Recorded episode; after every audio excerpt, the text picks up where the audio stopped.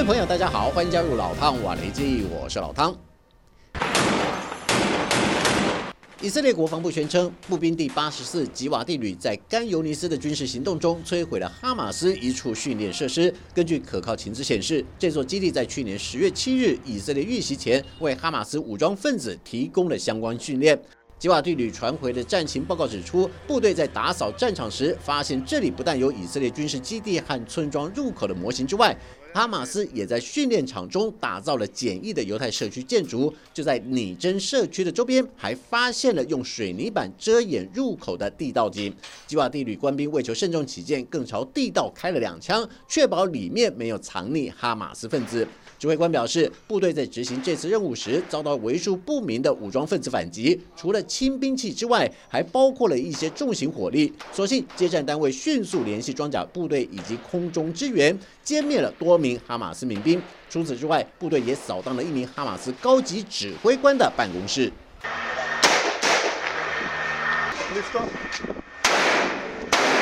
据说这个办公室主人来头不小，是哈马斯加萨地区领导人辛瓦尔的兄弟所有。以军表示，在部队到达后，办公室已经空无一人。但是从现场凌乱的情况判断，当时在场的哈马斯高层应该是仓促间离开办公室，因为室内有好几具来不及带走的反装甲火箭发射器，而且墙上还挂着一件巴勒斯坦救护人员的外套。以军指出，这是哈马斯分子的惯用伎俩，经常假扮各种不同身份的人士，以便执行人力装备或武器弹药的运送和转移工作。不过，从以色列国防部公布的影片来看，有些军事专家认为，这个办公室的性质可能并不单纯，因为室外还遗留下更多武器，包括明显使用过的炮弹弹头或是锈迹斑斑的弹体，所以不排除这里有可能是哈马斯的一座小型弹药库，或者是自制军火的地下兵工厂。就在以军全力在尤甘尼斯打击哈马斯民兵的同时，也有部分中东问题观察家对此地的局势感到忧心。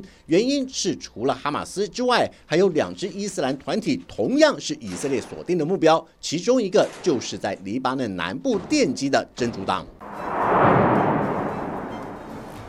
自从以哈爆发冲突之后，真主党除了隔空声援之外，也向以色列境内发射火箭，展现对以军的坚定回击。对于自动送上门来的真主党，以色列的还击当然不手软，开始轰炸真主党在黎南的据点，借此证明以色列在扫荡哈马斯的同时，对付真主党还是行有余力的。就在双方几乎天天跨境交火，紧张情况即将上升到战争状态时，美国积极的穿梭斡旋，终于发挥。作用。For now, the fighting appears to remain under control. Neither side wants to push things too far.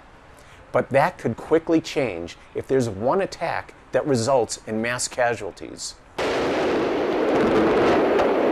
Hello.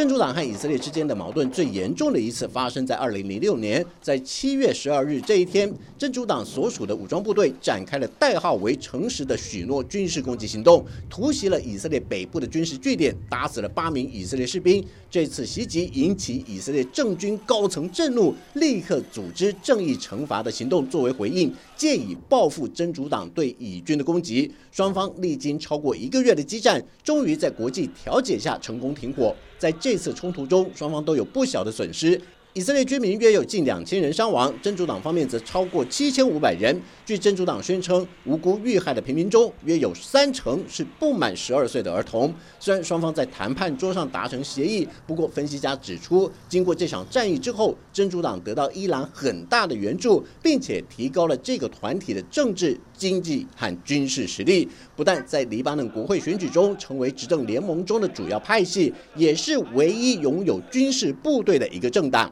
根据评估，真主党不但有武装部队，还有为数不少的民兵单位，加上装备精良、武器先进，被认为是黎巴嫩南部一支不可忽视的武装团体。美国智库战略暨国际研究中心指出，粗略估算，真主党至少拥有十三枚火箭级飞弹，算得上是世界上少见的拥有正规军训练、国家级装备的军事组织。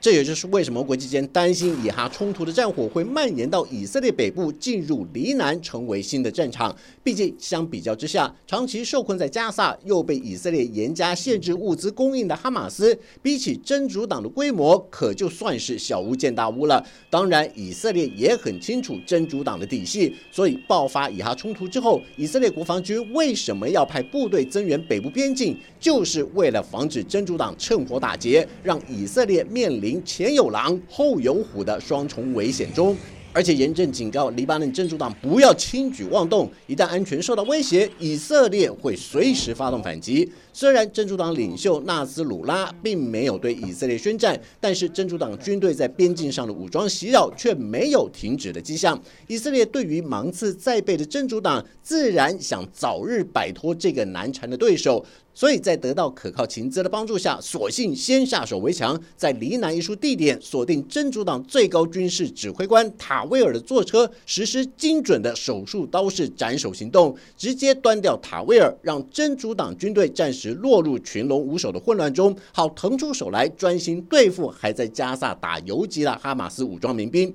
只不过伊斯兰反抗运动成员中，还有一支在反以态度上立场最为强硬的派系。نعم هنالك أكثر من فصيل منضوي تحت عنوان المقاومة الإسلامية والأمين العام لكتائب حزب الله هو أمين عام هذه الفصائل وبالتالي وإن صدر يعني البيان بلسان كتائب حزب الله لكن يشمل جميع الفصائل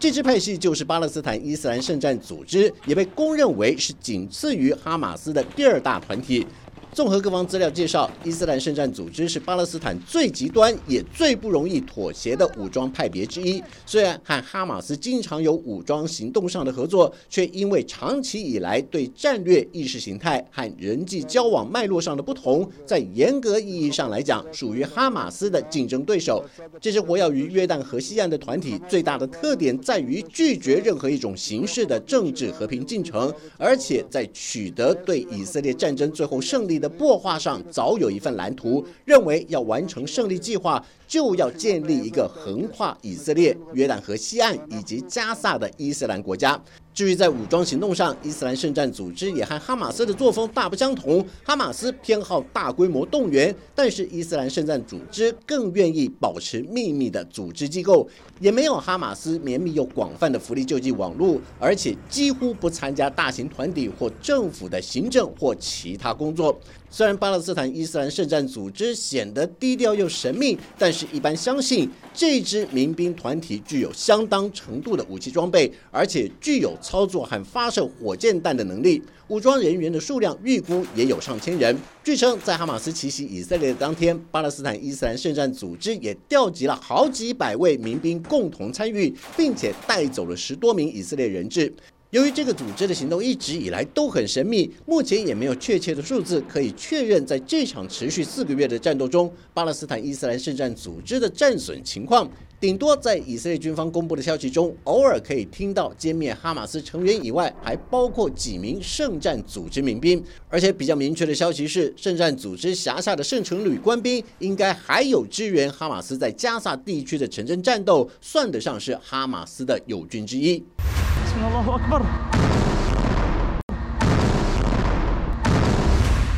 这三支激进的伊斯兰组织各有各的武装实力。表面上，这场战争是以色列和哈马斯之间的仇恨，但实际上却是三个伊斯兰派系和以色列之间纠缠不清的关系。如今，以色列除了要清剿哈马斯和伊斯兰圣战组织之外，还准备向黎巴嫩南部的真主党开刀。战局究竟会如何发展？会不会把各自背后的支持者美国和伊朗拖下水？答案不得而知。万一战况持续扩大，或许美国和伊朗也很难置身事外。好了，就到这里，我们下次见。